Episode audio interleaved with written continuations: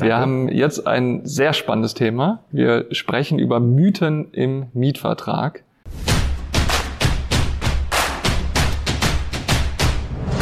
Der Immobilien-Experten-Talk. Typischerweise findet man ja, wenn man auf Google und Co. unterwegs ist, sehr viele Aussagen von möglicherweise auch nicht qualifizierten Leuten. Jetzt haben wir dich heute hier. Die Themen wollen wir aufrollen. Okay. Und die erste Frage, die ich mitgebracht habe, Richter sind generell immer pro Mieter und gegen Vermieter. Also das kann ich so wirklich nicht bestätigen. Ähm, es gibt ganz unterschiedliche Richter. Es, ähm, ich sage immer, wir Juristen sind auch ähm, halt sehr starke Charaktere. Ähm, ich würde denken, dass halt eigentlich alle Richter innerhalb eines bestimmten Korridors mhm. urteilen werden. Das, das wird vom Gesetz vorgegeben und dann haben wir so einen Korridor und da werden die sich zuerst mal nicht rausbewegen, größtenteils. Ähm, und ähm, dann kann ich halt am Ende des Tages gucken, ähm, halt ist der eine vielleicht eher, dass er seine Entscheidung eher in die eine Richtung, die andere Richtung das kann man so generell nicht sagen. Ich finde gerade in Berlin halt ähm, da, wenn, wenn ich das mit Kollegen bespreche, wenn wir Mieter vertreten, freuen wir uns, wenn wir bei einer, einer Berufungskammer landen, bei einer anderen ähm, Berufungskammer ist man da vielleicht als Vermietervertreter eher glücklich. Das kann ganz unterschiedlich sein. Und auch selbst da gibt es auch nochmal Unterschiede, ob ich halt tatsächlich in bestimmten Themen ist die eine Berufungskammer eher vermieterfreundlich, in der anderen Richtung irgendwie ähm, dann eher mieterfreundlich. Also es ist ganz verschieden. Ja, aber man hört ja schon sehr häufig gerade von Vermietern, ähm, so Aussagen wie, naja, ich als Vermieter, ich habe eh immer den Nachteil gegenüber Mieter, weil der Mieter generell besser geschützt ist als der Vermieter. Das folgt aber aus dem Gesetz. Das ist jetzt nichts, was die, die Richter halt so entscheiden, sondern wir haben halt äh, gerade im Wohnraummietrecht halt wirklich sehr, sehr enge gesetzliche Vorgaben, ähm, aus denen die Richter auch nicht raus können. Und mhm. ähm, das ist etwas, was ich eigentlich auch wissen sollte, wenn ich mit einer Vermietung beginne. Also wenn ich eine Wohnung kaufe und die vermieten will, dann sollte ich wissen, dass ich mich da reinbegebe, gerade in dieses ja. Korsett. Ja. Okay, ja, ich meine, wir haben ja im ersten Teil schon gehört, prüfe den Mietvertrag, bevor du ihn eingehst. Ne? Also das wäre wahrscheinlich auch hier das Entscheidende. Na und nicht nur Mietvertrag tatsächlich, sondern auch, ähm, dass ich einfach mir bewusst bin, ähm, halt welche praktisch Vorgaben das Gesetz gibt. Ne? Also mhm. dass halt tatsächlich bestimmte Dinge ähm, halt gerade im Wohnraum nicht erlaubt sind. Und ähm, das war, muss ich wissen. Ne? Das ist nichts, was halt mich überraschen darf, wenn ich halt tatsächlich äh, vermiete. Das ja. ist halt so. Gut, aber ich kann ja jetzt auch als Vermieter nicht ähm, ständig die aktuelle Rechtsprechung mitverfolgen und äh, das komplette BGB lesen. Also was würdest du empfehlen? Äh, du willst ja auch nicht immer direkt alles zum, zum Rechtsanwalt bringen. Mhm. Aber was würdest du sagen, was ist so Grundwissen, was ich als Vermieter mitbringen sollte? Ui. Ähm. Ähm, also ich, Grundwissen ist vielleicht zuerst mal halt Mietstrukturen, wie kann ich meine Miete, aber äh, ich finde tatsächlich, dass, dass gerade das Mietrecht, also es muss auch nicht alles zum Rechtsanwalt gehen, verstehe mich da nicht falsch. Mhm. Ne? Ich finde halt tatsächlich, meinte ich auch zum Schluss, ähm, nehmen sich einen Verwalter. Also ich bin selber Vermieter, mhm. ich habe einen Verwalter. Also dort irgendwie einfach, um halt, damit ich manche Sachen überhaupt nicht machen muss. Ja. Ne? Und ähm, am Ende des Tages ähm, äh, werde ich im Zweifelsfall als jemand, der versucht, mir dieses Wissen hat, von Google zu holen, immer schlechter fahren, als wenn ich mir professionelle Hilfe hole. ja. So. Also äh, Tipp hier, du kannst auf Google nachschauen, aber wenn du dir sicher sein willst, also ich finde find Google, also dort irgendwie, das hat am Anfang halt, also das, oder das erlebt man ja manchmal als Rechtsanwalt. Ne? Die Leute kommen, ja, aber ich habe doch gegoogelt und das und das Gericht hat so entschieden. Und ich so, ja, gut, irgendwie das AG Kempten, ne? also das Amtsgericht Kempten hat in einer besonderen Entscheidung mal irgendwie das und das. Also erstens weiß ich nicht, ob das vielleicht nicht noch zum LG so und so halt weitergegangen ist und das LG hat gesagt, das ist absoluter Blödsinn, was mhm. du ja jetzt hier gerade gemacht hast. Ähm, aus welchem Jahr ist das? Hat sich vielleicht das Gesetz in der Zwischenzeit geändert? Ja. Und ähm, ist das, was halt vielleicht dann in Kempten halt tatsächlich ähm, Rechtsstand ist, in Berlin genauso? Ne? Also da, ähm, ich, das ist halt ganz, ganz gefährlich, weil ähm, letztlich das, was, was uns Rechtsanwälte oder Juristen ganz grundsätzlich halt vielleicht ähm, auch so ein bisschen auszeichnen sollte, ist, dass wir nicht nur gucken, was entspricht unserer Meinung, also was ist das, was wir finden wollen, sondern was spricht auch vielleicht dagegen. Mhm. Also dort irgendwie muss halt wirklich konsequent gucken, gibt es da Rechtsprechungen, die halt meine Meinung widerlegen, ähm, um halt wirklich gut argumentieren zu können ne? ja. und halt sagen zu können, ja, so ist es. Ja. Das ist halt eine Daseinsberechtigung, der, der, der Rechtsanwalt für Mietrechtfragen. Ne? Kommen wir zum zweiten Mythos. Äh, wir wechseln auf die Mieterseite. Was ich da häufig höre, ist eine Aussage, ich möchte ausziehen, ich bringe drei potenzielle Nachmieter, die die Wohnung übernehmen, also kann ich dann auch früher außerhalb der, der, der normalen Kündigungsfrist, die ja in der Regel drei Monate ist, schon, schon vorher aus dem Mietvertrag raus. Also wenn die ähm, Kündigungsfrist drei Monate ist, dann auf keinen Fall. Dann ähm, muss ich halt diese drei Monate einhalten, wurde auch schon häufiger so entschieden. Also, äh, also keine, gar keine Chance. Gar keine Chance. Ähm, es wird ja in, äh, häufig inzwischen in, in Wohnraummietverträgen ähm, eine ähm, Frist halt für die erste ordentliche Kündigung vereinbart. Also beidseitiger Kündigungsverzicht. Das ist nach dem BGH möglich für bis zu vier Jahre. Mhm. Ähm, und das wird halt schon häufiger inzwischen halt ähm, probiert. Ähm, wenn ich halt so einen langfristigen Zeitraum habe, in dem ich halt im Mietvertrag bleiben musste, dann kann ich tatsächlich sagen, so lieber Vermieter, ähm, ich möchte jetzt hier raus dort und ich gebe dir meine Nachmieter. Wichtig dann aber auch, ich muss dann, wenn ich halt diese Nachmieter vorschlage, ähm, dasselbe, praktisch dieselben Unterlagen dann halt beibringen, mhm. dem Vermieter vorlegen, von mir aus, wie ich selbst halt in meinem, äh, praktisch in meiner Bewerbung an den Vermieter gegeben habe. Also ich kann da nicht einfach sagen, hier sind, das sind die Namen, hol dir mhm. mal die Unterlagen, sondern ich bin derjenige, der dann halt auch liefern muss. Also bedeutet, das ist mehr so ein Goodwill von dem Vermieter, wenn er sagt, innerhalb der drei Monate, ich kann sagen, es passt, aber du musst dich halt komplett darum kümmern, ähm, die Unterlagen, die du mir damals gebracht hast, auch jetzt wieder einzuholen. Ach so, nee, dort irgendwie, also ich meinte wirklich, wenn halt tatsächlich für längere Zeit der, die, die Kündigung beidseitig ausgeschlossen mhm. ist. Ne? Ich kann ja als Mieter tatsächlich mich auch verpflichten, für vier Jahre dieses Mietobjekt halt zu behalten ne? und mhm. halt tatsächlich keine Kündigung auszusprechen innerhalb der drei Monate geht gar nichts. Also ja. da ist tatsächlich vollständiger Goodwill da. Ah, okay. Also. Kommen wir zum äh, dritten Mythos. Was ich auch häufig höre, ist, dass der Vermieter grundsätzlich den Untermietvertrag untersagen kann. Ganz falsch. also da, da gibt es tatsächlich, und das kann halt wirklich richtig böse enden. Also da halt auch nochmal die Unterscheidung zwischen ähm, Gewerberaum und Wohnraum.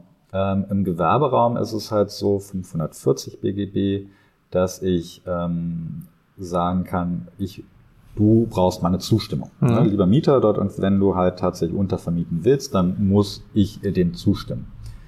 Ähm, und die Konsequenz einer verweigerten Zustimmung ist dann aber, dass der Mieter kündigen kann. Mhm. Mit einer Frist von sechs bis neun Monaten meistens. Aber ich habe ein Kündigungsrecht als Mieter. Ähm, also da tatsächlich. Wobei, du sagst es sechs bis neun Monate und die normale Kündigungsfrist ist doch drei Gewerbe Monate. Genau. Ah, okay, okay. Sorry. 580. Okay. Dort die praktisch, das ist nochmal anders. Da mhm. haben wir immer nach Quartalen halt gestaffelt, mhm. wenn nicht im Mietvertrag was anderes vorgegeben ist. Ähm, und ähm, da haben wir dann halt diese sechs bis neun Monate, was immer zum Quartalsende ist, je nachdem man nicht im Quartal die Kündigung ausspreche. Im Wohnraum ist es halt nochmal ganz anders. Da ist es so, dass wenn nach Abschluss des Mietverhältnisses ein berechtigtes Interesse des Mieters entsteht zur Untervermietung, mhm. dann bin ich als Vermieter verpflichtet, dieser Untervermietung zuzustimmen. Da komme ich mhm, nicht okay. dran vorbei. Mhm. Wenn ich, obwohl dieses berechtigte Interesse besteht, die Untervermietung verweigere, mache ich mich schadensersatzpflichtig. Mhm. Und da sind wir dann tatsächlich, also das, das wird auch häufiger veröffentlicht in der Rechtsprechung, dass halt dann die Vermieter mehrere tausend Euro, nämlich den entgangenen Untermietzins des Mieters halt ausgleichen müssen. Hm, okay. Und das kann richtig bitter werden. Ne? Ähm, und da muss man noch wissen, dass halt, also erstens das berechtigte Interesse muss nach Anmietung entstanden sein. Mhm. und das berechtigte Interesse, da ist die Rechtsprechung sehr, sehr großzügig. Also dort, ähm, wenn halt ich mit als Familie angemietet habe, meine Kinder sind aus dem Haus vielleicht noch geschieden, dann in jedem Fall. Mhm. Es reicht aber schon, dass mir das die Wohnung eigentlich nicht mehr leisten könnte, wenn ich nicht einen Untermieter nehme. Das ist schon berechtigtes Interesse. Mhm. Ja, also da. Wobei, da sprichst du jetzt gerade über Teiluntervermietung. Unterscheidet man da auch nochmal zwischen Teil- also, und kompletter Untervermietung? Ja, dort irgendwie, ähm, also eine komplette Untervermietung ist nicht erlaubt. Also ich muss mhm. immer ähm, halt Besitz an einem Teil der Wohnung behalten. Mhm. Ähm, und sei es ein Zimmer. Ja, ähm, was wir auch ganz häufig haben, sind halt die Fälle, ähm, wo ähm, halt dann ähm, der Mieter ins Ausland geht, halt praktisch Studium oder halt irgendwie Arbeitsfall von der Arbeit her ähm, und dann halt die, die Wohnung untervermieten möchte in der Zeit. Und da ist halt wichtig, dass er nur das Recht hat, praktisch einen Teil der Wohnung unterzuvermieten. Er muss auf jeden Fall mindestens an einem Zimmer dann meistens irgendwie ähm, halt weiter in Besitz haben. Aber es, also ich meine, das kann ich ja schnell umgehen, wenn ich jetzt, ich sag mal, eine Dreizimmerwohnung habe, dann nehme ich in einen Raum und sage, das ist jetzt mein Zimmer, den Rest kannst du mieten und dementsprechend fallen zwei Drittel an den, an den Untermieter äh, mit, mit an. Ne? Und dann kann der Vermieter schon nicht mehr das ablehnen. Dieses ganze Thema Untervermietung ist für die Vermieter sehr unerfreulich, mhm. weil es unglaublich schwierig ist, dann irgendeine Art und Weise was zu beweisen. Also auch halt diese Ferienuntervermietung. Ich bin ja dann halt auf der anderen Seite immer ganz mhm. schnell halt in, bei Datenschutzproblemen. Wenn ja. ich halt da anfange, irgendwie, ich kann da nicht einfach eine Kamera irgendwie in, in den Hausflur packen. Weil die, da gibt es so äh, auf jeden Fall sofort jemand, der die wegklagen wird. Ähm, das ist ganz, ganz dickes Brett, das halt der ja. Vermieter dann bohren muss, wenn er ja. dann tatsächlich das beweisen möchte. Also zusammenfassend, die komplette Untervermietung, da kann der Vermieter ablehnen. Bei einer Teiluntervermietung, und da reicht wenn quasi ein Raum ähm, quasi in, in, in dem Besitz oder in der Miete von dem, von dem Mieter bleibt, da kann der Vermieter so gesehen gar nichts machen. Genau. Aber ich muss es zumindest dem Vermieter mitteilen, oder? Ja, natürlich immer. Okay, also mehr so, hey, für dich zur Information, hier wohnt jetzt noch jemand anderes. Nein, also bei der ähm, halt Unterfamilie, also es ist immer so, dass ich halt die Zustimmung eigentlich auch einholen muss. Mhm. Es ist im Gesetz tatsächlich vorgesehen bei der Untervermietung von Wohnraum, ähm, dass halt die Zustimmung davon abhängig gemacht werden kann, dass ein Untermietzuschlag verlangt wird. Mhm. Das ist aber, das Terrain ist noch vollkommen ähm, halt offen, also was denn da möglich ist. Also da gibt es auch wiederum in Berlin halt verschiedene äh, Rechtsprechung zu, ähm, halt die einen sagen irgendwie, da gibt es einen gewissen Prozentsatz, die anderen sagen, ich muss als Vermieter nachweisen, dass ich da durch einen erhöhten Aufwand habe. Mhm. Also da sind wir wirklich ähm, noch, ähm, also da fehlt uns wahrscheinlich eine Entscheidung mal vom BGH, der sagt, also das sehen wir als angemessen an und den Rest, das, das können wir nicht nehmen. Spannend. Dann ja. äh, haben wir äh, Mythos 3 auch besprochen. Kommen wir zu Mythos 4. 4. Äh, wir sprechen über den Auszug. Und da gibt es häufig die Aussage, beim Auszug muss der Mieter streichen und renovieren. Mhm. Und muss es entsprechend auch bezahlen. Es kommt drauf an, ne? also die typische Juristenantwort, also man kann es nicht so klar sagen. Also was auf jeden Fall machen muss, ist halt ähm, so Wände und ähm, halt ähm, ähm und Decken, die er in besonderen Farben halt ähm, gestrichen hat. Also wenn es halt wirklich so ins Knallige reingeht, wo ich halt tatsächlich ähm, überstreichen muss, das sollte ich auf jeden Fall machen. Ähm, beim Rest gibt's dann halt tatsächlich die Schönheitsreparaturklausel. Ähm, da muss man dann prüfen, ist die überhaupt wirksam vereinbart. Ähm, wir haben dann die nächste Frage, ähm, war die Wohnung bei Einzug des Mieters, war die im renovierungsbedürftigen oder unrenovierten Zustand? Danach wird sich das auch entscheiden. Ähm, das ist halt tatsächlich, also kann man wirklich nicht über einen Kamm scheren. Meine Erfahrung ist, dass es wirklich, also äh, ich würde mal sagen, 50 Prozent der Fälle würde ich sagen, irgendwie muss es der Mieter nicht machen. Also mhm. da ähm, gibt es Möglichkeiten tatsächlich für den Mieter dagegen vorzugehen. Und wie prüfe ich sowas vorher? Ganz viele der Klauseln, die unwirksam, also zuerst mal, ich muss halt selbstkritisch durch meine Wohnung gehen oder der Vermieter muss auch kritisch durch die Wohnung gehen und sich überlegen, ist das jetzt tatsächlich äh, schon eine Beschädigung der Wohnung oder kann ich das noch durch mhm. einfache Malerarbeiten halt ähm, beseitigen? Und äh, wenn ich das geklärt habe, also die Frage Schadensersatz, Pflichtverletzung des, äh, des Mieters, dann bin ich halt bei der Frage der Schönheitsreparaturen.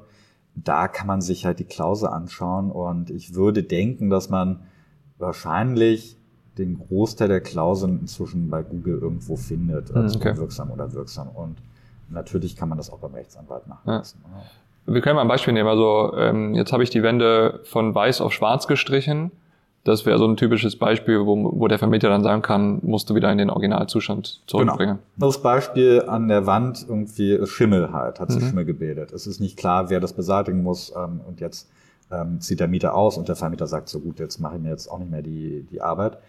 Dann ist es so, tatsächlich, selbst wenn die Schönheitsreparaturklausel wirksam ist, müsste man schauen, zu welchem Zeitpunkt hat sich der Schimmel gebildet. Hatte mhm. der Mieter kurz davor gestrichen, dann irgendwie sowieso gar nicht wenn Schönheitsreparaturen zu dem Zeitpunkt fällig waren, muss wahrscheinlich der Vermieter zunächst einmal halt den Schimmel so weit beseitigen, dass es sich überhaupt lohnt, da nochmal Schönheitsreparaturen auf anzubringen. Ja. Also das, da kann man halt sehr viele Fälle bilden, Jetzt habe ich vier Mythen aufgezählt. Ich bin mir ziemlich sicher, du wirst auch viele Sachen in deiner Praxis haben. Ja.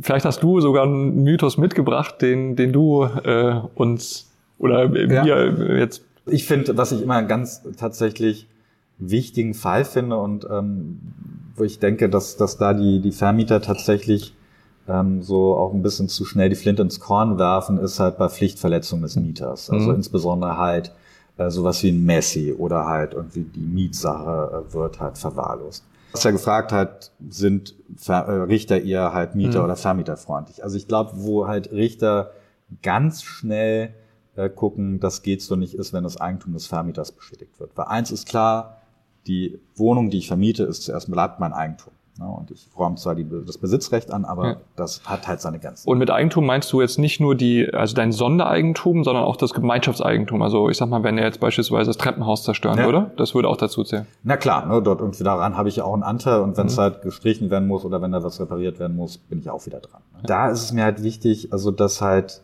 es immer eine, eine Frage ist, wie konsequent und wie sorgfältig mache ich das. Also ich werde es nicht schaffen, wenn ich da irgendwie einfach halt sozusagen so auf irgendwie Verdacht eine, eine Kündigung hinschicke. Mhm. Da werde ich dran scheitern. Mhm. Ich werde da wirklich halt ähm, gucken müssen. Ich muss halt tatsächlich vielleicht, wenn ich einen Mangel habe, dass ich dann auch vielleicht in die Wohnung gehe, mir das genau anschaue, ähm, dass ich das dokumentiere und immer wieder auch halt tatsächlich abmahne und sage, so geht's nicht weiter. Mhm. Und ähm, eins ist auch klar, die außerordentlich fristlose Kündigung ist nicht einfach. Mhm. Die ordentliche Kündigung, die Voraussetzungen sind sehr viel niedriger. Und ähm, selbst wenn meine außerordentlich fristlose Kündigung nicht durchgeht, meine ordentliche hat sehr viel bessere Chancen, irgendwie durchzugehen. Und ähm, da sollte man tatsächlich als Vermieter schon gucken, ob man nicht dann doch halt tatsächlich dieses Mietverhältnis beendet bekommt, weil am Ende des Tages geht es halt um ein Eigentum und das mhm. möchte ich natürlich erhalten. Weiß ich denn als Vermieter nach, dass, dass da ein Messi drin wohnt? Du kommst ja häufig nicht in die Wohnung rein man wird es halt häufig, also wenn Messi drin wohnt, ist meine Erfahrung, dass halt es schon Nachbarn gibt, die das mitbekommen okay. und die halt auch ein Eigeninteresse dran haben, da vielleicht mal zu sagen, also das möchten wir nicht mehr. Ja. Ne? Also. Wow, ich, ich glaube, wir haben fünf Mythen aufgerollt. Das hoffe ich tatsächlich, dass das hilft dann auch. Ja, also für mich waren jetzt auch neue Dinge mit dabei, sehr spannend. Äh, guck mal, vielleicht finden wir noch mehr Mythen und dann setzen wir uns nochmal zusammen. Das würde mich freuen. Ich möchte mich ganz herzlich bei dir bedanken ähm, wir verlinken auch nochmal deine Kanzlei. Ja. So, das heißt, wenn, wenn Fragen da sind, kann man vermutlich dich ja auch jederzeit mit kontaktieren. Ne? Sehr gerne. Sehr gut. Vielen Dank, dass du da warst. Hat mich ja, sehr gefreut, mit dir zu sprechen und schönen Nachmittag dir. Wünsche ich dir auch. Danke. Ciao, ciao. Ciao.